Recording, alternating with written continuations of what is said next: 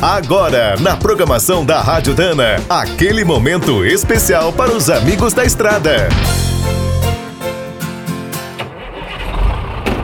Está começando mais um minuto do caminhão. Fique por dentro das últimas notícias, histórias, dicas de manutenção e novas tecnologias. O ano que está terminando começou com uma grande expectativa.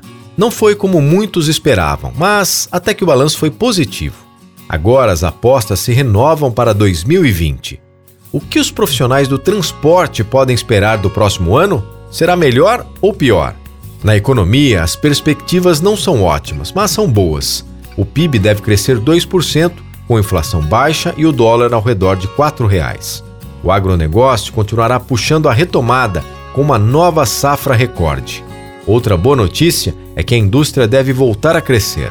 As fábricas de veículos pesados e implementos rodoviários esperam outro ano positivo, mas a infraestrutura do país precisa colaborar. A CNT também fez esse alerta. Segundo a entidade, o investimento do governo federal nessa área para 2020 será o menor em 16 anos. Outra preocupação é com a alta do diesel. Segundo as previsões da empresa de pesquisa energética, os preços não devem cair tão cedo. Para contrabalancear, o Ministério da Infraestrutura promete reforçar a fiscalização a partir de janeiro do cumprimento da tabela de fretes. As reuniões do Fórum para o Transporte Rodoviário de Cargas, realizadas em Brasília, também estão positivas e prometem novos avanços em 2020. Quer saber mais sobre o mundo dos pesados? Visite minutodocaminhão.com.br. Aqui todo dia tem novidade para você.